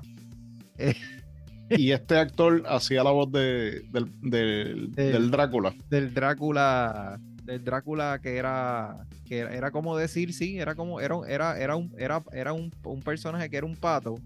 Era como decir un un Darwin Dog vestido de Drácula o un o un MacPato vestido de, de Count Docula sí era era verde Ajá, era una era una serie animada de, de era mayormente de Inglaterra, esos eran unos muñequitos de allá de Inglaterra, Count Docula me estuvo curioso, ese dato me estuvo curioso. Sí, eh, Barry Clayton era el narrador de la, de la serie. Que de hecho, él, él, cuando él narra, cuando él lee, cuando él habla esta parte en el intro de, de Number of the Beast, él sale, sale como sale porque a él le pidieron que utilizara el, el estilo, por decirlo así, le pidieron como que, mira, este, tírate cuando lo grabes, trata de hacerlo tipo Vincent Price. es como que tú no eres Vincent Price, pero como él es el que nosotros queríamos que hiciera esto, pues trata de hacerlo al estilito de él. y salió y salió así como, como se escucha en, en, la grabación. Que yo creo que es una de las cosas más. Si, si, yo, si yo fuera a, enumerar como que dos o tres cositas memorables de la banda, para mí eso es una de las cosas más memorables de, la banda, es ese intro y después la canción de, de Number of the Beast. Yo creo que es una de las cosas más, más clásicas de ellos. Mano, y, el disco cierra con eh, Hello Be que es una de las canciones más, más épicas, por así decirlo, de, de Maiden. Eh, aunque épico también creo que hubo, una demanda porque decían que hubo plagio en esa canción, que era ellos estaban copiando una canción de otra gente. Yo no deben ser bien importantes porque no sé quiénes eran. Exacto, no sabemos quiénes eran. Pero sí, creo que hubo una demanda ahí por, por, por copyright o por plagio, qué sé yo, algo así. ¿El título o no, creo que era la, letra. Ok. Pues mira, son bien famosos porque hoy día la, letra de la canción que yo sepa se quedó como la hicieron originalmente y, y sí. Suerte ahí le dio, le dieron, le dijo Maiden. Pues mira, este disco, yo no sé si yo dije mis canciones favoritas. De hecho, Hello Be Thy Name es una de mis canciones favoritas de Maiden. Yo creo que yo la mencioné en el Six Pack cuando hablamos de Maiden entre mis favoritas de Maiden, el Number of the Beast. Maiden, Maiden tiene unas canciones que, y, Maiden es una banda que a veces, no sé, no sé ahora, pero por lo menos nosotros cuando estábamos empezando a escuchar rock y metal y todo esto, era una de las bandas que estaba todavía ya la relevancia de ellos, sí, obviamente lo que hicieron ellos está ahí, está grabado y la importancia de ellos está ha pasado bastante tiempo. Ellos no son, ahora mismo no son una banda que esté súper como que en el top, bien relevante, bien haciendo headline en todos lados. No como lo estaban cuando nosotros empezamos a escuchar Maiden, que todavía ellos estaban en pleno, todavía estaban en el top, todavía eran bandas que hacían headline a cada rato, todavía eran bandas que estaban, todavía estaban de las primeras, por decir así, de las más importantes eh, en el momento. Este, todavía a principios de los 2000 ellos estaban a ese nivel. En ese momento que nosotros por lo menos cuando estábamos empezando a escuchar Maiden y nos volvimos fanáticos de ellos en esa época, estamos hablando de más o menos, ponle como 20 años atrás, 20, 20 y algo. Es una, es una banda tan clásica y tan, y tan normal ya para nosotros que por lo menos a mí me pasa que a veces hay canciones que tal vez uno piense que están gaseadas y que a veces uno como que se coge break de las bandas, pero cuando tú te sientas y vuelves a escuchar, y por ejemplo Number of the Beast es una canción, este disco yo lo escuché con bastante detenimiento ayer y hoy, y de verdad que cuando tú escuchas lo que es Number of the Beast, Hello Be Thy Name, cuando tú escuchas lo, mano, lo que es la fórmula de Maiden, la voz de Dickinson, toda esa armonización de guitarras, lo que es Steve Harris, lo que traía, lo que trae Steve Harris a la mesa como bajista, eh, Nico McBrain, o sea, cuando tú le, vuelves a prestar atención a esta banda, es como, o sea, es una de las bandas grandes, una de las bandas más importantes. Y, tú, y te das cuenta por qué. Aunque para nosotros a veces la tengamos gasía y a veces le damos break, cuando uno se siente a escuchar con detenimiento otra vez, te das cuenta por qué. La influencia, la importancia que tienen el reguero de guitarristas que salieron después de Judas y Maiden a hacer armonizaciones y hacer hacer un solo tú, hacer yo, yo hago un solo, tú haces el otro, armonizamos aquí, o sea, la influencia de ellos es indiscutible también, es súper importante. Y este disco, yo creo que, pienso yo que tal vez el disco más importante. No es el disco favorito de mucha gente, tampoco es el mío. Yo diría que para mí es como el número dos pudiera ser, pero yo entiendo que es el más importante de ellos y uno de los más importantes de, del género, del British New Wave o Heavy Metal. Tiene mucho peso este disco, pienso yo. Así es, así es. No, el, disco definitivo junto con, con, el Screaming son dos discos que van a ser como que template para muchas bandas que vienen luego. De que, ok, vamos a sacarle esto de aquí, esto de acá y ya sea esto power metal, trash metal, eh, cualquier vertiente, eh, inclusive bandas que no son metal, que a lo mejor fueron un poco más alternative, pero siempre tuvieron algún tipo de influencia de, estas dos bandas, Judas y, Maiden. Y en gran parte fue por estos dos discos que fueron de los discos más grandes de principio de, de los 80. Luego de eso, y como te dije anteriormente, yo pensaba que el Screaming for Vengeance era un disco que había salido años más tarde, porque así de adelantado estaban ellos en esa época. O sea, tenían un, sonido y las canciones tienen una estructura que se siente todavía, o sea, 40 años después, se sienten discos bastante relevantes y bastante frescos. Mucha gente ha hecho cosas parecidas, mucha gente pues no son discos que, no se han superado por otras cosas que se han hecho, pero sí, siguen siendo discos que al día de hoy todavía pues marcan territorio. Como que aquí es que es la raíz de, todo lo, que pasó luego. Bueno, Gaby, ¿qué, ¿qué, tenemos para el playlist? Mira, antes del playlist, yo, yo te iba a decir algo antes del playlist relacionado a al 1982, se me fue. Ah, lo que hablamos ahorita, que aparte de esto que estamos hablando ahora, para mí uno de los discos más importantes de ese año es el thriller de Michael Jackson. Yo no, en un momento dado pensé en ponerlo en la lista, no lo puse para no tirarme muy pop, como te había dicho, pero si hablamos de música en general, disco más importante que ese en ese año está difícil. Eh, qué bueno que trae el disco porque trayendo el, dato que diste de, la voz del intro de Number of the Beast, Vincent Price no trabajó con Iron Maiden en ese disco, pero entonces sí trabajó con Michael Jackson en el, en el intro de Thriller. Ah, sí. que hace un pequeño rap ahí eh, para empezar la canción. Y el que esté curioso de verlo, en, YouTube se consigue, hay como una entrevista en un talk show eh, con Vincent Price. Y él pues se tira a la improvisación del... O sea, el tipo se aprendió el, el rapcito de, de thriller y, lo tira ahí a capela y se, se escucha bien.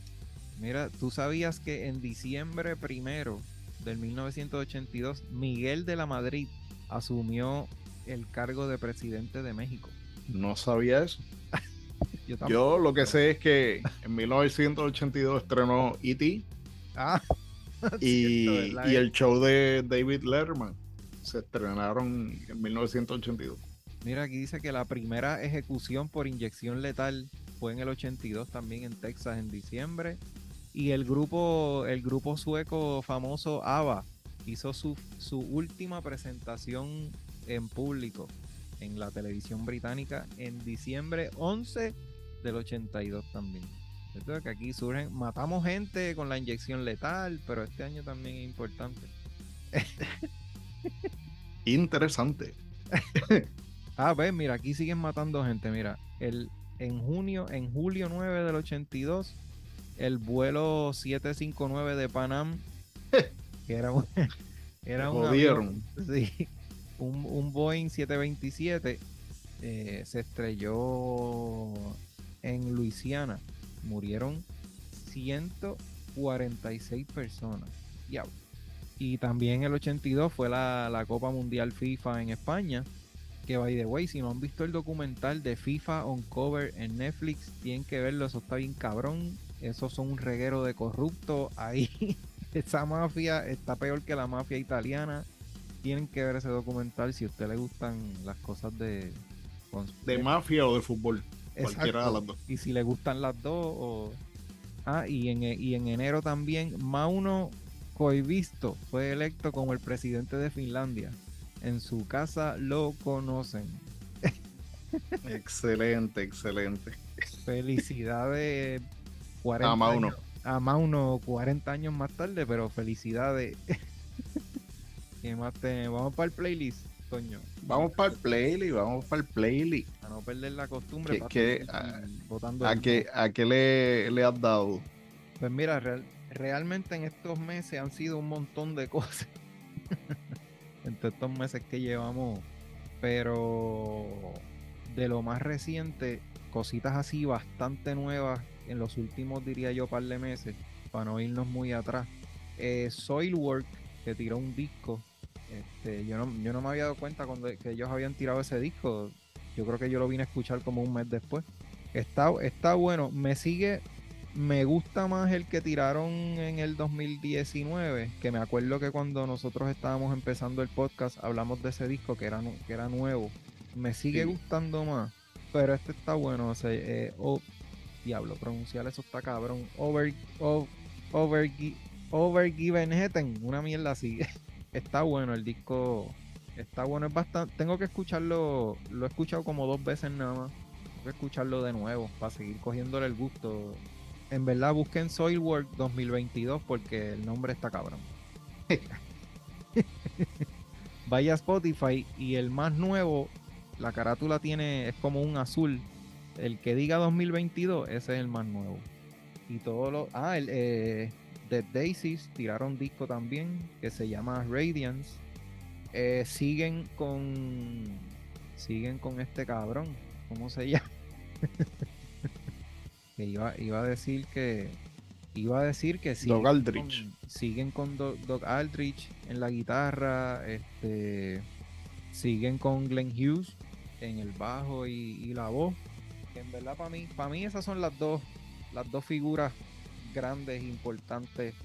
Digo, todos, todos los músicos son buenísimos. Está Brian, Brian Tichy en, en batería y la segunda guitarra es David Lowe, pero las dos piezas fuertes ahí son definitivamente Doc Aldrich y Glenn Hughes.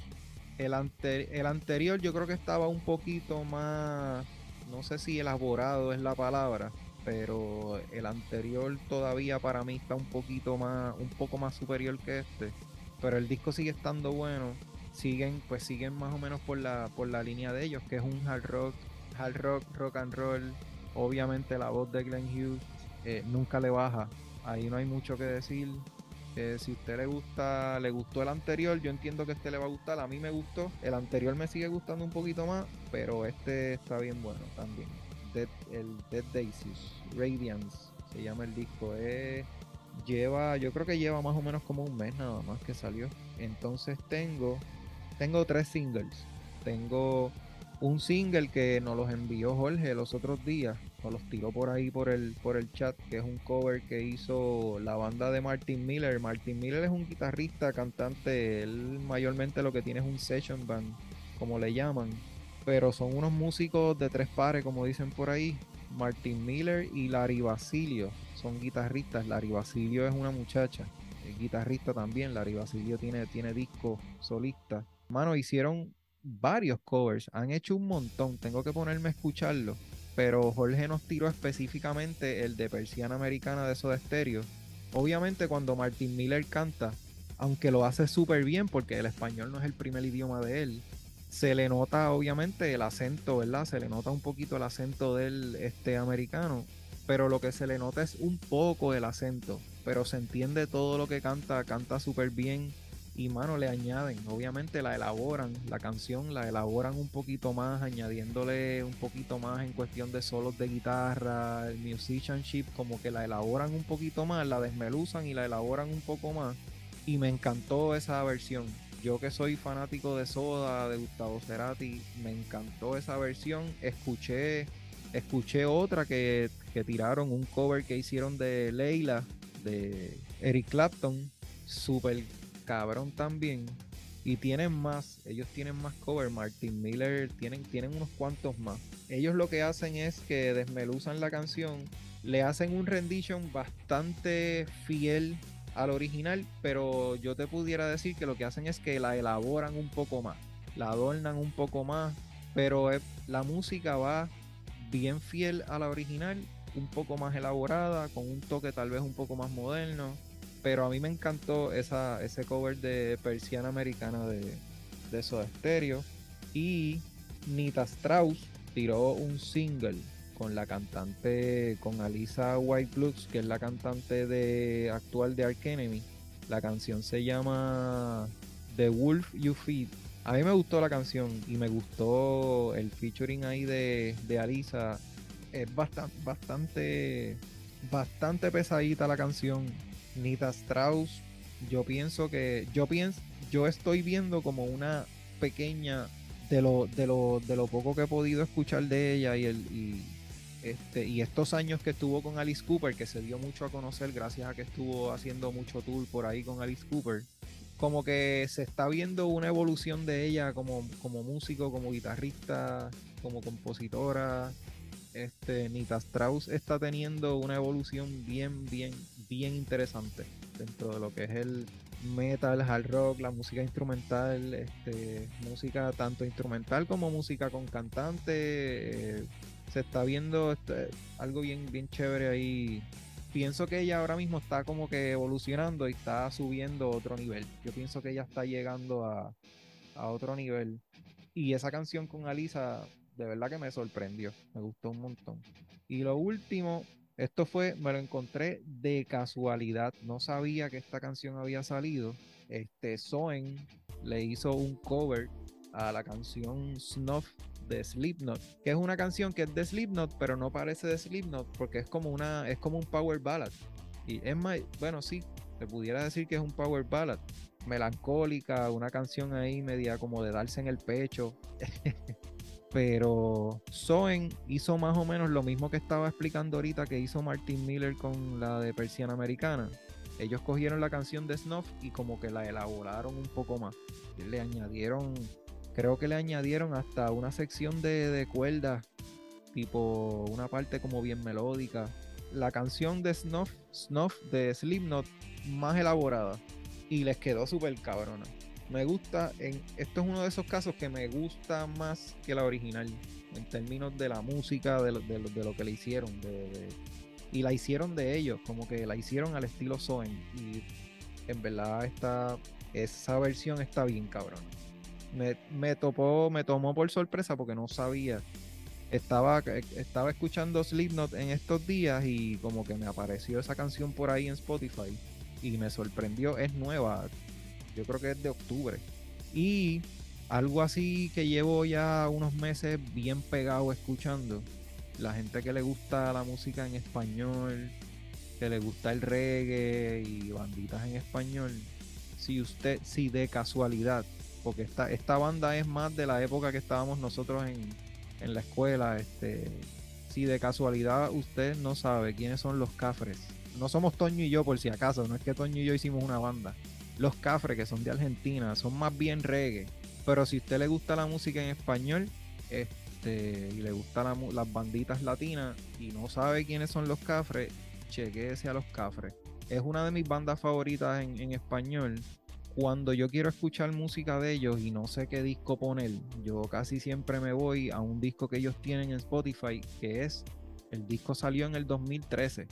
En ese momento, en el 2013, ellos estaban celebrando 25 años y hicieron un disco, grabaron un disco en vivo con básicamente el mejor repertorio de ellos. El disco es bastante largo este disco tiene veintipico de canciones. Todas son en vivo. Lo que pasa es que algunas son en vivo con público y otras no. En el mismo venue. Yo estaba viendo muchas de estas canciones, los videos en YouTube. Y muchas, algunas de ellas son con público y otras no, en el mismo venue. Y si nunca ha escuchado Los Cafres, escúchelo y empiece por ese disco. Váyase a Spotify y búsquese el disco de 25 años. 25 años de, música, es como le llaman ellos. Empiece por ahí. Si quiere escuchar los cafres, empiece por ahí. Ese disco está brutal, los músicos buenísimos, el cantante es muy bueno. Y ellos son reggae, pero yo no los considero un reggae, lo que llaman reggae roots puro. Yo no los veo así. Ellos son un reggae, pero son más un reggae con un toque más de acá, más, más latino, más. Son argentinos. Es una de mis bandas favoritas. Cuando quiero escuchar música en español, los Cafres es uno de mis go-to. Se los recomiendo. Eso es lo que yo tengo, eso es lo que hay, Toño. Vamos allá, vamos allá. Mira, esto en playlist estuve escuchando, yo recién había descubierto una banda francesa que se llama Bloodhouse North. Esta banda eh, es black metal atmosférico, algo bien viajoso. Yo había escuchado el último disco de ellos que había salido en el 2019, se llama Alucin, Alucin, Alucin, eh, ah, ah, whatever. Alucinógeno en, en, en, inglés. eh, nada, el, el disco está bastante chévere y en mayo salió el último, último, último disco de ellos, que fue este año. Eh, se llama Disharmonium. Esto es instrumental a lo mejor hay un tipo ahí gritando, pero parece más como algún otro instrumento. O sea, tú no puedes discernir bien si, si alguien que está, ¡guau! qué sé yo, gritando, qué sé yo, o si simplemente es un teclado. La música está bien viajosa. Eh, a mí me, me, gustó bastante. Ya este es el segundo disco que escucho de ellos. Eso salió en mayo más reciente, pues he, venido, he estado siguiéndole los pasos a tres singles que han tirado ya de, de la banda In Flames. Le tengo bastante esperanza al disco nuevo que sale el, próximo año, y creo que en enero, enero, febrero. Ya han salido cuatro canciones. En junio salió la primera, se llama State of Slow Decay. Después en agosto salió The Great Deceiver en septiembre se eh, salió Forgone eh, parte 1 y hace una semana creo salió la segunda parte de Forgone. Eh, sí, eso fue el, lunes pasado. me está gustando lo que está sonando. Esta banda yo había le había sacado el, cuerpo a, a Inflames porque habían estado un poco más, no sé, habían dejado de tocar el death metal melódico que, lo hizo famoso a ellos. Ellos a, principios de los 2000 como que empezaron a, tocar un poco más de... Yo digo que es como que WWE Metal. O sea, era como que algo no sé, se escucha bien raro. Y, Saludito a Melvin. Saludito a Melvin. No, nunca había eh, escuchado ese tipo de descripción. Sí, parece como eh, cuando el WWE quiere tirar música metal, pero que no, no es nada metal, pues estaban tocando ese tipo de música en Flames. Pues parece que dijo, contra esto me gusta y, empezaron a tocar esa música. Anyways, estas últimas cuatro canciones me han, me han llamado bastante la atención. Le tengo esperanza a que puedan recuperar un poco lo que estaban tratando de hacer anterior a, la época WWE de ellos. Eh, anterior a la actitud era. sí, entonces esta semana salió el nuevo single de la banda Obituary, se llama The Wrong Time. Este disco, o sea, es un single promocionando el disco que sale ahora el mes de enero. No nos hacemos responsables por las expresiones vertidas por Toño. Yo no, yo no soy muy fan de Obituary, pero cuando los vi en el Maryland en mayo, pues en vivo están bien cabrón. Y además el próximo disco tiene una portada hija de puta. Gaby, eso es lo que está en mi espalda. Eh, ah, la, hace, la hace Marius Lewandowski, este señor, él murió en julio. Este señor hacía unas, unas portadas bien brutales. Yo lo descubrí. Él le hizo una, una portada a la banda Bellwitch. Son unos paisajes como que bien misteriosos. Siempre usa como que unos colores bien brillantes. Como que siempre me, he visto las portadas que los, los trabajos que él eh, hacía pues me, encantaron y cuando vi que él estaba haciendo el trabajo, le hizo el trabajo obituary para este disco nuevo, pues ahora estoy loco porque salga el disco nada más que por la portada, aunque eh, The Wrong Time se escucha bastante, bastante buena la canción. Este es el primer disco desde, entiendo que fue el 2019, el último disco que había salido, 2017 fue el último disco que había tirado Obituary. De nuevo, era una banda que nunca pensé que iba a ver. Los vi en mayo y me, gustaron. Eso es lo último que hoy he escuchado, esa canción de, de Obituary. Y todos estos meses desde mayo, la, la banda que, que me metió la bofeta más grande en todo el festival fue una banda sueca se llama Hypocrisy ellos tiraron disco nuevo el año pasado, se llama Worship. El disco está súper cabrón. De verdad que era de estas bandas que por alguna razón yo nunca le había hecho caso. Yo siempre había visto en, la, en las mesas cuando Rafa Bracero pone mercancía, siempre había visto en las mesas de Rafa el disco The Arrival, pero la portada se ve bien tecata. Eran, son como tres aliens y, unas luces y qué sé yo. Y yo decía, diablo, es que eso debe ser una mierda bien brutal. Y cuando los vi en mayo, ellos tocaron una canción que se llama Eraser.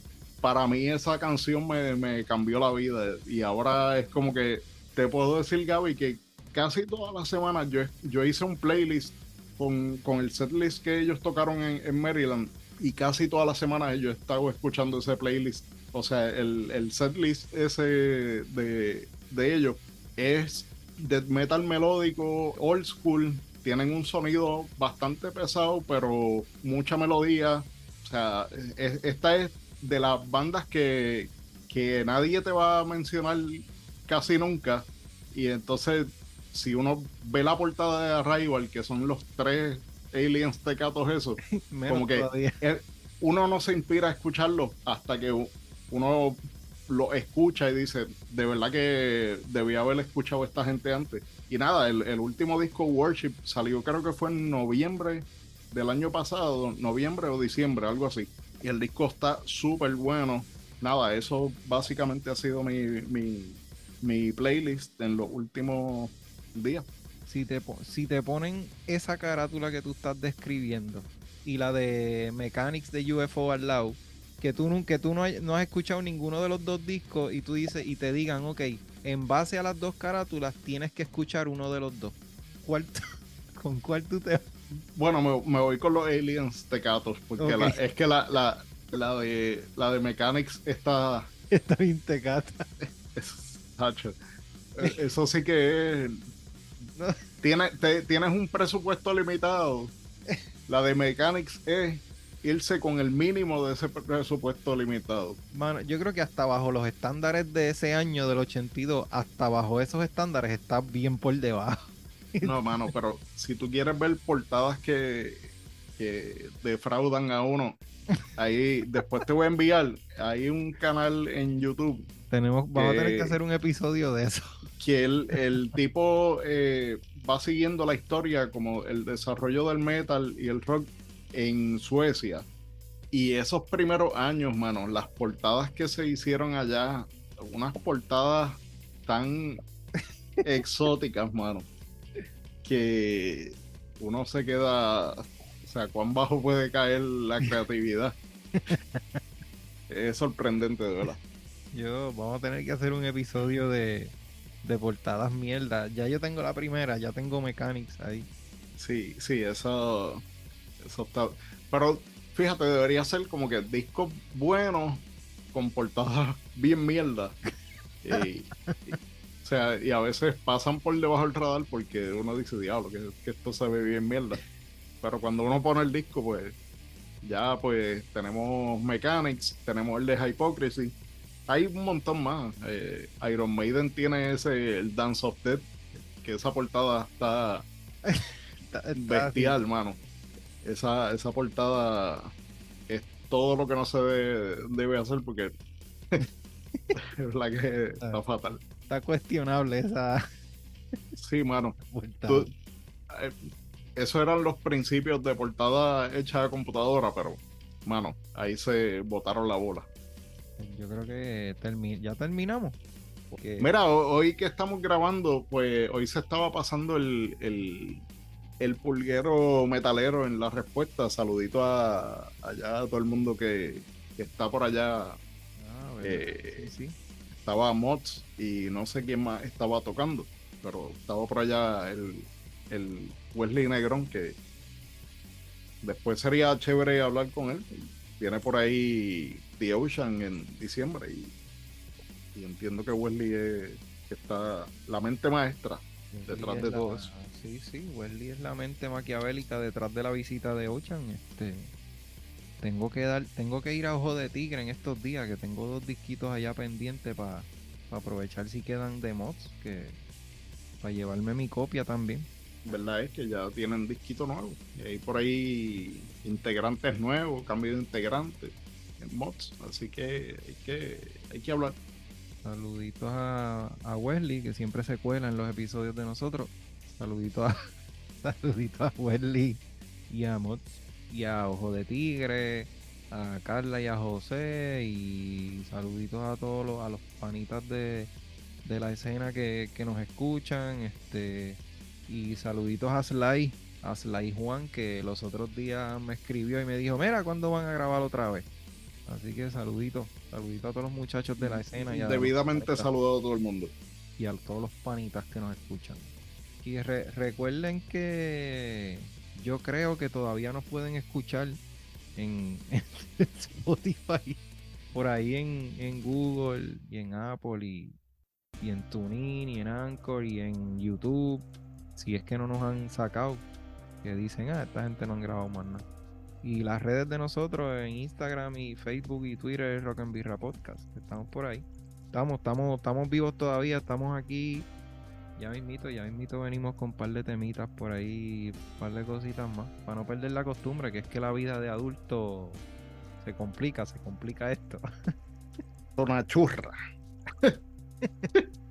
pues chequeamos entonces, nos vemos en la próxima, Toño. Será hasta entonces. Muy buenas tardes.